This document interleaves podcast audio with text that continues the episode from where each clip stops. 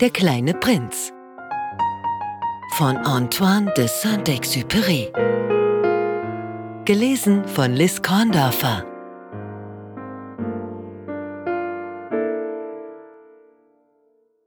Kapitel 5 Jeden Tag erfuhr ich etwas Neues über den Planeten, über die Abreise und über die Fahrt. Das ergab sich ganz sachte im Laufe meiner Überlegungen. So lernte ich am dritten Tag die Tragödie der Affenbrotbäume kennen. Auch dies verdankte ich schließlich dem Schaf, denn unvermittelt fragte mich der kleine Prinz, als wäre er von einem schweren Zweifel geplagt. Es stimmt doch, dass Schafe Stauden fressen. Ja, das stimmt. Ach, da bin ich froh.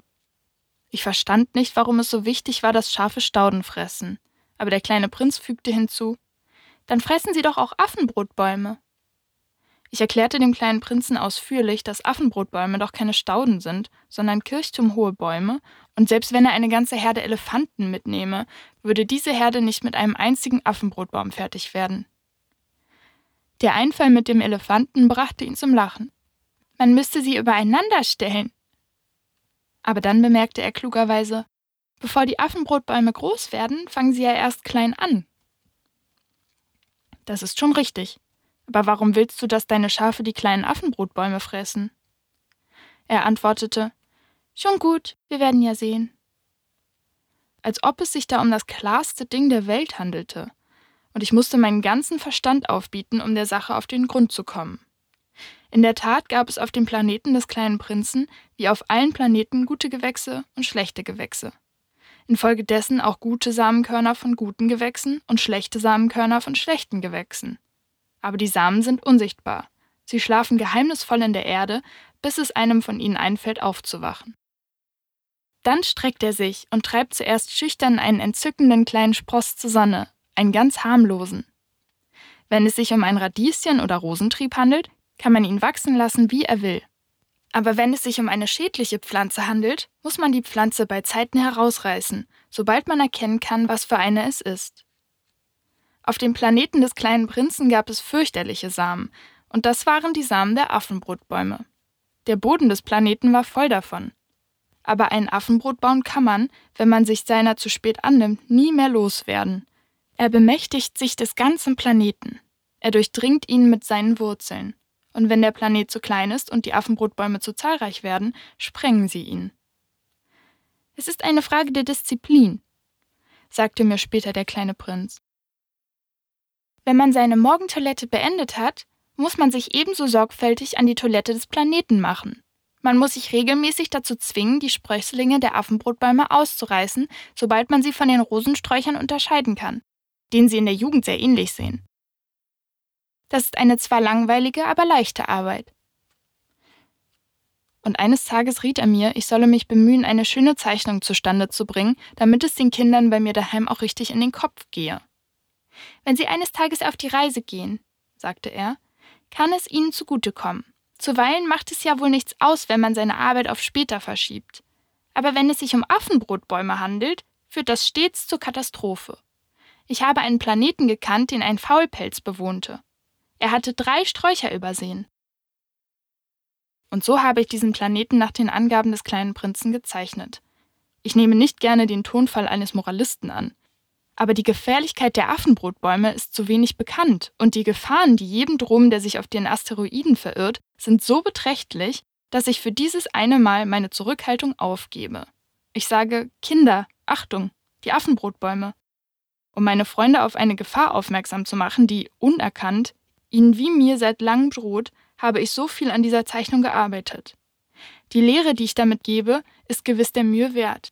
Ihr werdet euch vielleicht fragen, Warum enthält dieses Buch nicht noch andere ebenso großartige Zeichnungen wie die Zeichnung von den Affenbrotbäumen? Die Antwort ist sehr einfach. Ich habe wohl den Versuch gewagt, aber es ist mir nicht gelungen. Als ich die Affenbrotbäume zeichnete, war ich vom Gefühl der Dringlichkeit beseelt.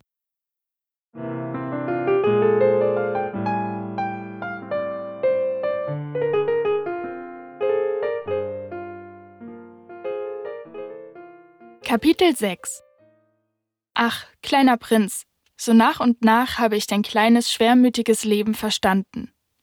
Lange Zeit hast du, um dich zu zerstreuen, nichts anderes gehabt als die Lieblichkeit der Sonnenuntergänge. Das erfuhr ich am Morgen des vierten Tages, als du mir sagtest, ich liebe die Sonnenuntergänge sehr. Komm, lass uns einen Sonnenuntergang anschauen. Da musst du noch warten. Worauf denn warten? Warten, bis die Sonne untergeht. Du hast zuerst ein sehr erstauntes Gesicht gemacht und dann über dich selbst gelacht. Und du hast zu mir gesagt, ich bilde mir immer ein, ich sei zu Hause. In der Tat. Wenn es in den Vereinigten Staaten Mittag ist, geht die Sonne, wie jedermann weiß, in Frankreich unter. Um dort einen Sonnenuntergang beizuwohnen, müsste man in einer Minute nach Frankreich fliegen können. Unglücklicherweise ist Frankreich viel zu weit weg, aber auf deinem so kleinen Planeten genügte es, den Sessel um einige Schritte weiterzurücken, und du erlebtest die Dämmerung so oft du es wünschtest. An einem Tag habe ich die Sonne 44 Mal untergehen sehen, und ein wenig später fügtest du hinzu Du weißt doch, wenn man recht traurig ist, liebt man die Sonnenuntergänge.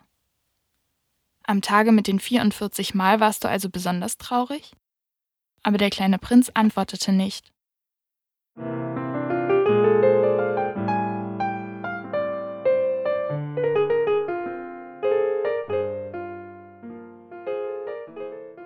Kapitel 7 am fünften Tag war es wieder das Schaf, das ein Lebensgeheimnis des kleinen Prinzen enthüllen half. Er fragte mich unvermittelt, ohne Umschweife, als pflückte er die Frucht eines in langem Schweigen gereiften Problems. Wenn ein Schaf Sträucher frisst, so frisst es doch auch die Blumen. Ein Schaf frisst alles, was ihm vors Maul kommt. Auch die Blumen, die Dornen haben? Ja, auch die Blumen, die Dornen haben. Wozu haben sie dann Dornen? Ich wusste es nicht. Ich war gerade mit dem Versuch beschäftigt, einen zu streng angezogenen Bolzen meines Motors abzuschrauben. Ich war in großer Sorge, da mir meine Panne sehr bedenklich zu erscheinen begann, und ich machte mich aufs Schlimmste gefasst, weil das Trinkwasser zur Neige ging. Was für einen Zweck haben die Dornen? Der kleine Prinz verzichtete niemals auf eine Frage, wenn er sie einmal gestellt hatte. Ich war völlig mit meinem Bolzen beschäftigt und antwortete aufs Geradewohl die Dornen, die haben gar keinen Zweck, die Blumen lassen sie aus reiner Bosheit wachsen. Oh. Er schwieg. Aber dann warf er mir eine Art Verärgerung zu. Das glaube ich dir nicht. Die Blumen sind schwach, sie sind arglos, sie schützen sich, wie sie können. Sie bilden sich ein, dass sie mit Hilfe der Dornen gefährlich wären. Ich antwortete nichts und sagte mir im selben Augenblick, wenn dieser Bolzen noch lange bockt, werde ich ihn mit einem Hammerschlag heraushauen müssen. Der kleine Prinz störte meine Überlegungen von neuem. Und du glaubst, dass die Blumen. Aber nein, aber nein, ich glaube nichts. Ich habe irgendwas dahergeredet. Wie du siehst, beschäftige ich mich mit wichtigeren Dingen. Er schaute mich verdutzt an. Mit wichtigeren Dingen? Er sah mich an, wie ich mich mit dem Hammer in der Hand und vom Schmieröl verschmutzten Händen über einen Gegenstand beugte, der ihm ausgesprochen hässlich erscheinen musste. Du sprichst ja wie die großen Leute. Das beschämte mich. Er aber fügte unbarmherzig hinzu Du verwechselst alles, du bringst alles durcheinander. Er war wirklich sehr aufgebracht. Er schüttelte sein goldenes Haar im Wind. Ich kenne einen Planeten, auf dem ein puterroter Herr haust. Er hat nie den Duft einer Blume geatmet. Er hat nie einen Stern angeschaut. Er hat nie jemanden geliebt. Er hat nie etwas anderes als Additionen gemacht. Und den ganzen Tag wiederholt er wie du, ich bin ein ernsthafter Mann, ich bin ein ernsthafter Mann. Und das macht ihn ganz geschwollen vor Hochmut. Aber das ist kein Mensch, das ist ein Schwamm. Ein was? Ein Schwamm. Der kleine Prinz war jetzt blass vor Zorn. Es sind nun Millionen Jahre, dass die Blumen Dornen hervorbringen. Es sind Millionen Jahre, dass die Schafe trotzdem die Blumen fressen. Und du findest es unwichtig, wenn man wissen möchte, warum sie sich so viel Mühe geben, Dornen hervorzubringen, die zu nichts Nutze sind? Dieser Kampf der Schafe mit den Blumen soll unwichtig sein? Weniger ernsthaft als die Addition eines dicken roten Mannes? Und wenn ich eine Blume kenne, die es in einer ganzen Welt nur ein einziges Mal gibt, nirgends anders als auf meinem kleinen Planeten, und wenn ein kleines Schaf, ohne zu wissen, was es tut, diese Blume eines Morgens mit einem einzigen Biss auslöschen kann, das soll nicht wichtig sein? Er wurde rot vor Erregung und fuhr fort. Wenn einer eine Blume liebt, die es nur ein einziges Mal gibt auf allen Millionen und Millionen Sternen, dann genügt es ihm völlig, dass er zu ihnen hinaufschaut, um glücklich zu sein. Er sagt sich, Meine Blume ist da oben, irgendwo. Wenn aber das Schaf die Blume frisst, so ist es für ihn, als wären plötzlich alle Sterne ausgelöscht. Und das soll nicht wichtig sein? Er konnte nichts mehr sagen. Er brach plötzlich in Schluchzen aus. Die Nacht war hereingebrochen. Ich hatte mein Werkzeug weggelegt. Mein Hammer, mein Bolzen, der Durst und der Tod, alles war mir gleichgültig.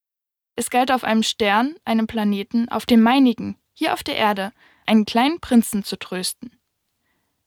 Ich nahm ihn in die Arme, ich wiegte ihn, ich flüsterte ihm zu, die Blume, die du liebst, ist nicht in Gefahr.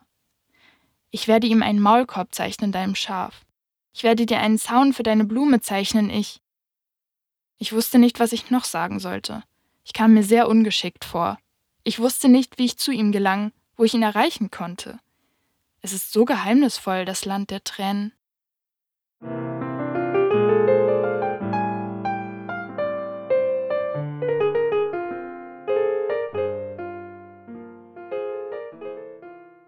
Kapitel 8 Bald sollte ich jene Blume besser kennenlernen. Es hatte auf dem Planeten des Prinzen immer schon Blumen gegeben, sehr einfache, aus einem einzigen Kranz von Blütenblättern geformt. Sie spielten keine große Rolle und störten niemanden. Sie leuchteten eines Morgens im Gras auf und erloschen am Abend. Aber jene eine hatte eines Tages Wurzeln geschlagen aus einem Samen, weiß Gott woher, und der kleine Prinz hatte diesen Spross, der den anderen Sprösslingen nicht glich, sehr genau überwacht. Das konnte eine neue Art Affenbrotbaum sein. Aber der Strauch hörte bald auf zu wachsen und begann eine Blüte anzusetzen. Der kleine Prinz, der der Entwicklung einer riesigen Knospe beiwohnte, fühlte wohl, es müsse eine wunderbare Erscheinung aus ihr hervorgehen. Aber die Blume wurde nicht fertig damit, sich in ihrer grünen Kammer auf ihre Schönheit vorzubereiten. Sie wählte ihre Farben mit Sorgfalt. Sie zog sich langsam an. Sie ordnete ihre Blütenblätter eins nach dem anderen. Sie wollte nicht wie die Mohnblüten ganz zerknittert herauskommen. Sie wollte nicht früher erscheinen als im vollen Ornat ihrer Schönheit. Nun ja, sie wollte gefallen. Ihre geheimnisvolle Toilette hatte also Tage und Tage gedauert. Und dann, eines Morgens, gerade zur Stunde des Sonnenaufgangs, hatte sie sich enthüllt. Und sie, die mit solcher Genauigkeit gearbeitet hatte, sagte gähnend Ach, ich bin kaum aufgewacht. Ich bitte um Verzeihung. Ich bin noch ganz zerrauft. Da konnte der kleine Prinz seiner Bewunderung nicht mehr verhalten.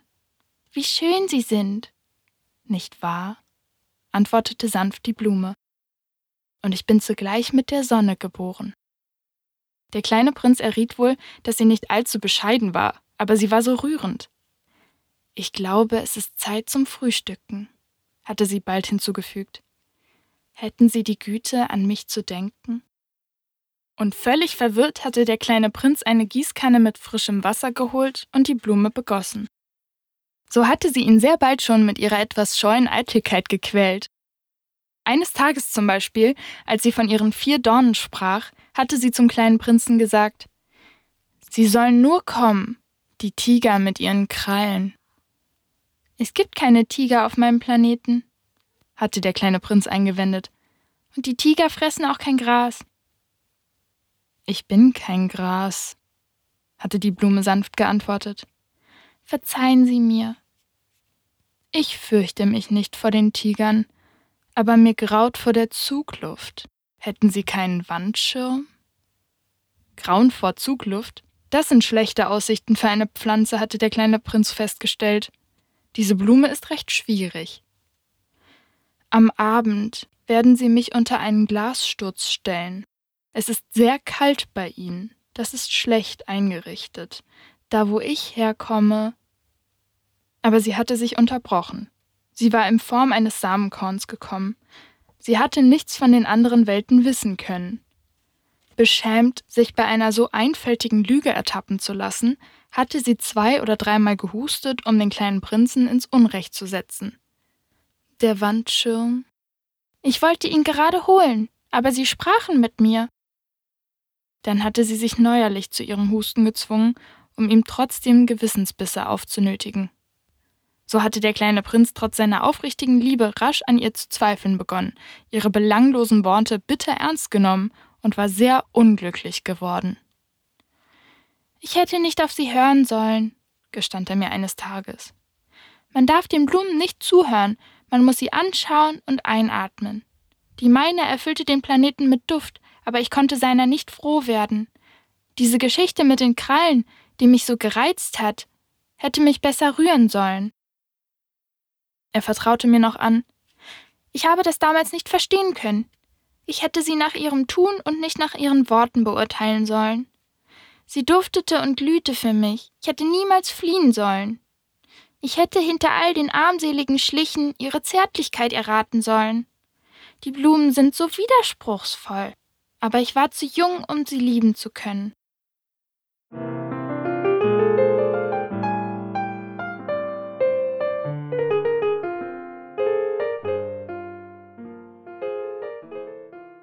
Kapitel 9 Ich glaube, dass er zu seiner Flucht einen Zug wilder Vögel benutzt hat. Am Morgen seiner Abreise brachte er seinen Planeten schön in Ordnung. Sorgfältig fegte er seine tätigen Vulkane. Er besaß zwei tätige Vulkane, das war sehr praktisch zum Frühstück kochen. Er besaß auch einen erloschenen Vulkan. Da er sich aber sagte, man kann nie wissen, fegte er auch den erloschenen Vulkan. Wenn sie gut gefegt werden, brennen die Vulkane sanft und regelmäßig, ohne Ausbrüche. Die Ausbrüche der Vulkane sind nichts weiter als Kaminbrände. Es ist klar, wir auf unserer Erde sind viel zu klein, um unsere Vulkane zu kehren. Deshalb machen sie uns so viel Verdruss. Der kleine Prinz riss auch ein bisschen schwermütig die letzten Triebe des Affenbrotbaumes aus. Er glaubte nicht, dass er jemals zurückkehren würde. Aber all diese vertrauten Arbeiten erschienen ihm an diesem Morgen ungemein süß. Und als er die Blume zum letzten Mal begoss und sich anschickte, sie unter den Schutz der Glasglocke zu stellen, entdeckte er in sich das Bedürfnis zu weinen. Adieu, sagte er zur Blume. Aber sie antwortete ihm nicht. Adieu, wiederholte er. Die Blume hustete, aber das kam nicht von der Erkältung. Ich bin dumm gewesen, sagte sie endlich zu ihm. Ich bitte dich um Verzeihung. Versuche glücklich zu sein. Es überraschte ihn, dass die Vorwürfe ausblieben. Er stand ganz fassungslos da mit der Glasglocke in der Hand. Er verstand diese stille Sanftmut nicht. Aber ja, ich liebe dich, sagte die Blume. Du hast nichts davon gewusst. Das ist meine Schuld. Es ist ganz unwichtig. Aber du warst ebenso dumm wie ich. Versuche glücklich zu sein. Lass diese Glasglocke liegen. Ich will sie nicht mehr. Aber der Wind. Ich bin nicht so stark erkältet, dass. Die frische Nachtluft wird mir gut tun. Ich bin eine Blume. Aber die Tiere. Ich muss wohl zwei oder drei Raupen aushalten, wenn ich die Schmetterlinge kennenlernen will. Aber das scheint sehr schön zu sein. Wer wird mich sonst besuchen? Du wirst ja weit weg sein. Was aber die großen Tiere angeht, so fürchte ich mich nicht. Ich habe meine Krallen, und sie zeigte treuherzig ihre vier Dornen. Dann fügte sie noch hinzu Zieh es nicht so in die Länge, das ist ärgerlich. Du hast dich entschlossen zu reisen, so geh. Denn sie wollte nicht, dass er sie weinen sähe. Es war eine so stolze Blume.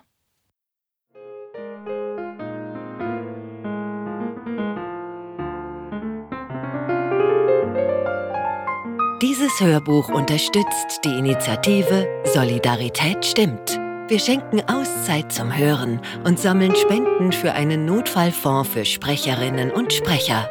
Mehr Informationen unter www.solidarität-stimmt.org.